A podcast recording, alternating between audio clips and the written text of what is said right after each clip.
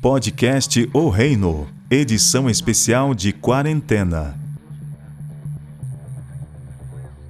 Nesse momento em que vivemos uma pandemia, pessoas sofrendo, pessoas morrendo, infelizmente, ao redor de todo o planeta, as pessoas estão se perguntando: por quê? Por que essas coisas acontecem? E as maiores vítimas têm sido os nossos idosos, os velhinhos, e possivelmente as crianças e os pobres são aqueles que acabam sofrendo um peso muito maior. E a pergunta é inevitável: onde está Deus quando ocorrem essas calamidades? Não há meio de entendermos o sofrimento enquanto não entendermos a Deus.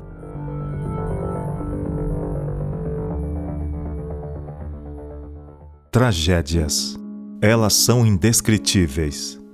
Não têm hora para chegar, não pedem licença e interrompem os sonhos no início ou na melhor parte deles.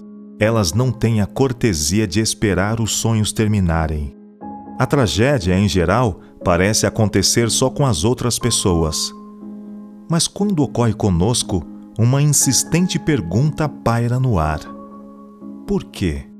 Onde está Deus quando as tragédias acontecem? Ele vê quando estamos sofrendo? Ele realmente se importa? Se sim, por que não vem nos socorrer? Jamais entenderemos os problemas, jamais compreenderemos os incêndios, inundações, os terremotos e todas as desgraças enquanto não buscarmos desvendar o que se passa por trás de tudo isso não há meio de entendermos o sofrimento enquanto não entendermos a Deus. Precisamos entender o dilema divino. Deus não queria brinquedos para manipular e controlar. Ele não criou robôs. O Criador não tensionou formar pessoas movidas à bateria. Ele queria gente de verdade, a quem ele pudesse amar e de quem pudesse ser amado queria que fossem livres para escolher. Eu vou ler para você o que se encontra em Josué capítulo 24, verso 15.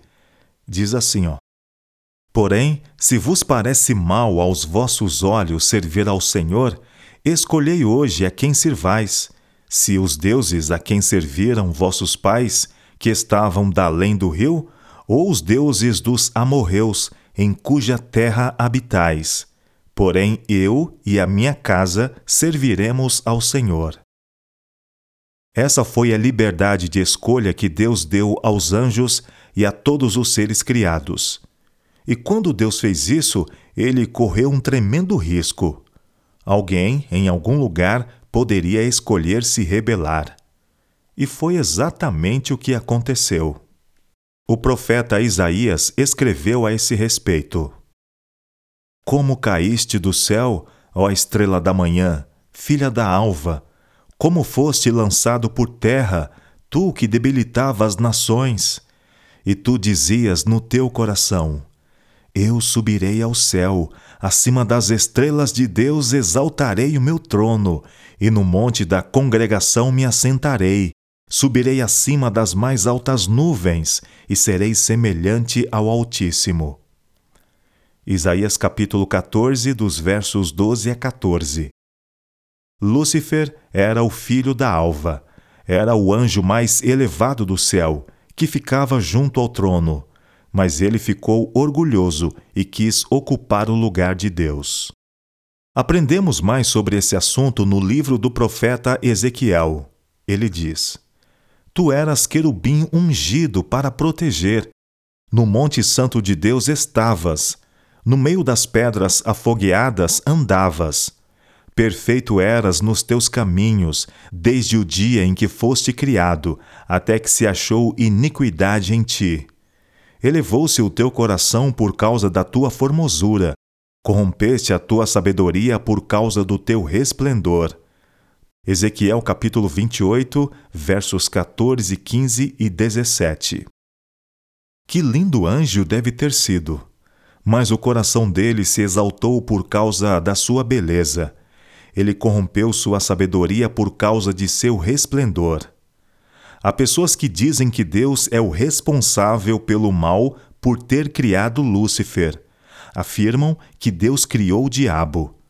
Mas isso é realmente verdade? Não. O que a Bíblia nos revela é que ele era perfeito nos seus caminhos desde o dia em que foi criado. Portanto, Deus o criou perfeito, mas deu-lhe o poder e a liberdade de escolha da mesma maneira como faz conosco. Ao exercer sua liberdade de escolha, Lúcifer transformou-se num diabo. Diante disso, o que Deus faria? Note o dilema divino. Deus poderia ter impedido a rebelião, deixando de criar pessoas. Ele poderia ter preenchido o universo com sóis, galáxias e planetas, deixando-os desabitados. Deus, no entanto, preferiu criar as pessoas, porque só elas podem amar. Depois da rebelião de Lúcifer, que pôs fim à harmonia perfeita do universo, ainda restaram várias opções. Deus poderia ter optado por forçar seus súditos ou poderia descartá-los, jogando-os fora, como se faz com brinquedos quebrados. Caso Deus tivesse agido dessa maneira, não teria sido compreendido. Se ele realmente tivesse procedido assim, provaria apenas que, de fato, queria robôs e não pessoas que pudessem exercer a liberdade de escolha. Deus poderia explicar as razões pelas quais expulsou os anjos rebeldes do céu. Mas explicar a natureza do pecado estaria além da compreensão de seres que nunca tinham presenciado o pecado. Talvez Deus pudesse simplesmente ignorar a rebelião. Mas, se tivesse agido assim, o resultado seria o caos. A rebelião poderia se alastrar e o universo inteiro cairia. Só havia um jeito, apenas uma maneira segura de lidar com a rebelião. Teria que ser permitido ao pecado demonstrar seu caráter. E isso levaria tempo, muito tempo, implicaria em milhares de anos de sofrimento, guerras, catástrofes, ódio e violência. Tudo isso causado pelo anjo rebelde. Seria necessário tempo suficiente para que seres humanos, anjos e habitantes de outros mundos vissem a verdadeira face do pecado. Deus então poderia finalmente destruir o pecado sem nenhuma voz de reprovação. O pecado será destruído um dia. A segurança do universo exige isso. Mas Deus não tomará essa decisão extrema se não tiver a aprovação de todos os seres inteligentes. Entretanto, a rebelião demandou uma ação imediata da parte de Deus, e o resultado foi uma guerra no céu. E houve batalha no céu.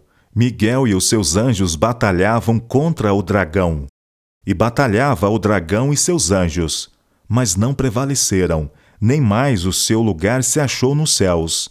E foi precipitado o grande dragão, a antiga serpente, chamada o Diabo e Satanás, que engana todo mundo. Ele foi precipitado na terra, e os seus anjos foram lançados com ele. Apocalipse capítulo 12, versos 7 a 9. Guerra no céu. Miguel e seus anjos lutaram contra o dragão e seus anjos, e Satanás e seus adeptos foram expulsos do céu. A rebelião de Lúcifer havia trazido uma assustadora nota de discórdia à harmonia perfeita do céu. A ameaça de ela se espalhar pelo universo era real. Uma decisão devia ser tomada. A despeito de saber do risco que envolveria o nosso planeta, o plano da criação seria mantido? Os seres humanos, como todas as demais criaturas, seriam criados com poder e liberdade de escolha. E quando o plano da criação deste mundo foi executado, como Deus se sentiu? Deus estava tranquilo, porque sabia exatamente o que fazer caso Adão e Eva aceitassem a rebelião proposta por Satanás. Deus enfrentaria não com força nem com armas, mas com uma cruz. A Trindade havia concordado que, se os seres humanos se juntassem à conspiração, Deus, o Filho, viria à Terra para morrer em lugar do homem. Mesmo tendo descansado naquele primeiro sábado, ele já possuía o Calvário em seu coração. E adoraram-na todos os que habitam sobre a terra, esses cujos nomes não estão escritos no livro da vida do Cordeiro, que foi morto desde a fundação do mundo. Apocalipse capítulo 13, verso 8. Que declaração! Ela nos conta uma tremenda história. O Cordeiro, Jesus, estava pronto para morrer desde a fundação do mundo. Esta seria a arma com a qual Deus combateria o pecado: o Cordeiro morto numa cruz. E com essa arma ele seria vencedor. E agora, o que faria Satanás? Abandonaria sua guerra contra Deus? Não, claro que não. Ainda assim, é impossível entender as tragédias se não atentarmos para esse conflito cósmico que está em andamento. O sofrimento será sempre um mistério, até que compreendamos o que está acontecendo nos bastidores.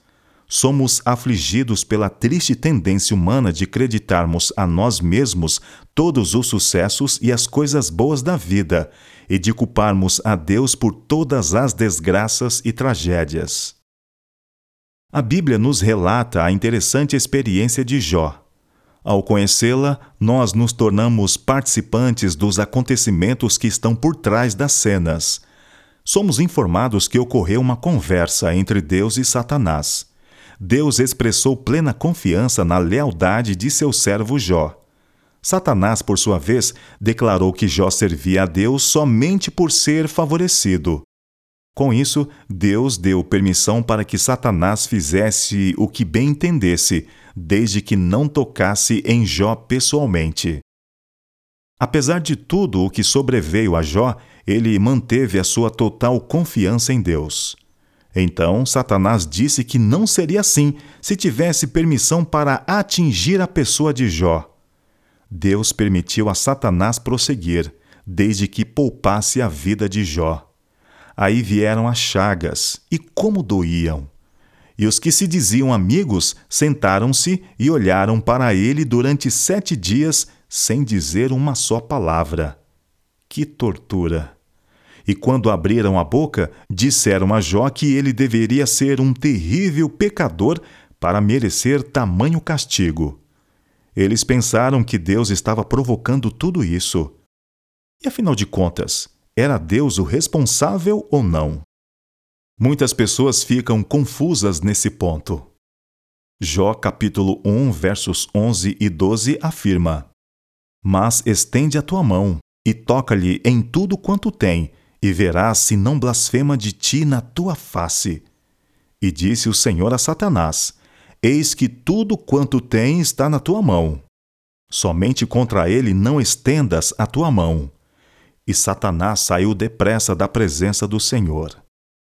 Deus deu a Satanás permissão para destruir os bens de Jó, mas ele não devia estender a mão em sua pessoa.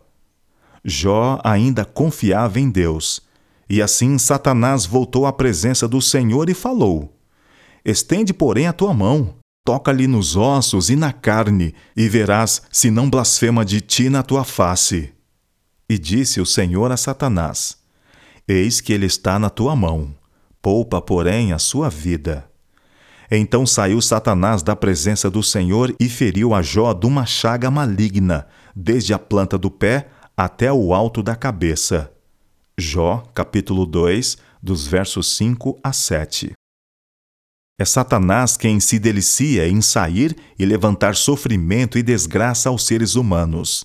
Não é Deus, mas sim o impiedoso e cruel inimigo de Deus. A exemplo do que fez no passado, Jesus gostaria de andar pelos caminhos e vilas, pelos hospitais e clínicas e não deixar nenhum doente. Ele gostaria de mandar cada paciente para casa perfeitamente curado. Ele gostaria de impedir que os carros colidissem, gostaria de impedir que os aviões caíssem e que os acidentes não ocorressem. Ele gostaria de impedir os terremotos, as inundações e os incêndios. Mas se Deus realmente gostaria de impedir que todas essas coisas acontecessem, por que não o faz? Por que ele não se apresenta e acaba com o sofrimento? Estaria lhe faltando algum poder? Deus não pode fazer alguma coisa pelos nossos problemas além de expressar sua simpatia? Seria justo mencionar falta de poder para aquele que falou e tudo se fez? Não, não há falta de poder. Seria então ausência de amor? Mas se fosse falta de amor, Deus entregaria seu filho para morrer em nosso lugar? Dificilmente. Mas então qual é o problema? Se ele é poderoso o suficiente e ama o bastante, por que deixa todas as tragédias acontecerem? Deus age assim porque é sábio. Se Deus fosse enfrentar a rebelião dessa maneira, isso faria somente com que ela se alastrasse ainda mais.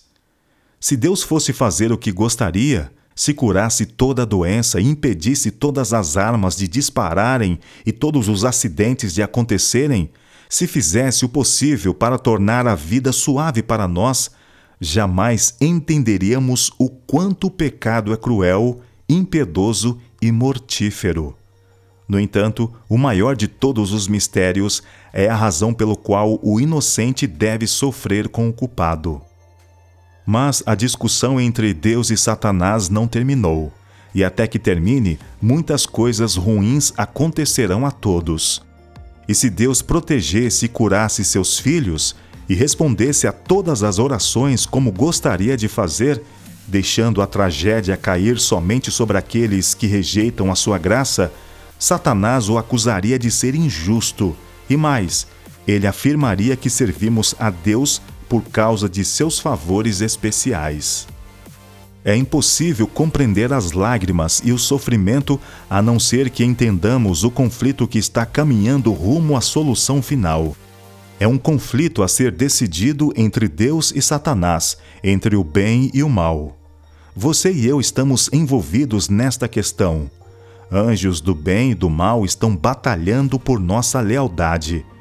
Se nossos olhos se abrissem para o mundo invisível, veríamos como essas batalhas são ferozes. Um dia, muito em breve, Deus explicará os estranhos mistérios da vida, e nós entenderemos e aprovaremos o modo como ele conduziu as coisas.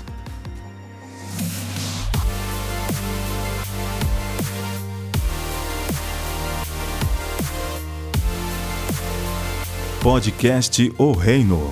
Entenda, simplifique e compartilhe no Spotify, Apple Podcasts, Google Podcasts, Deezer e Castbox.